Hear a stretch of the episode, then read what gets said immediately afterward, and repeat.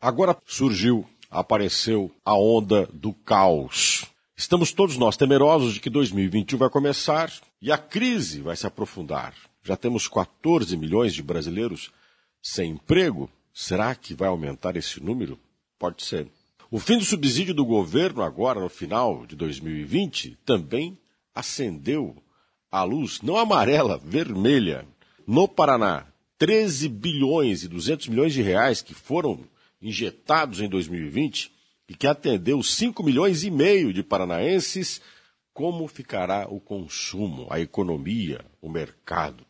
O Brasil é um país cuja riqueza produzida em alguns setores em 2020, em plena crise, foi maior do que anos anteriores. Nós tivemos alguns segmentos da economia que foram muito bem obrigado. Temos 14 milhões de desempregados. Mas não é porque falta emprego, não, é porque os brasileiros são desqualificados para os empregos que são oferecidos. Este é o problema, que sempre existiu, não é pandemia, não. Se é uma pandemia, já nos acompanha há muito tempo.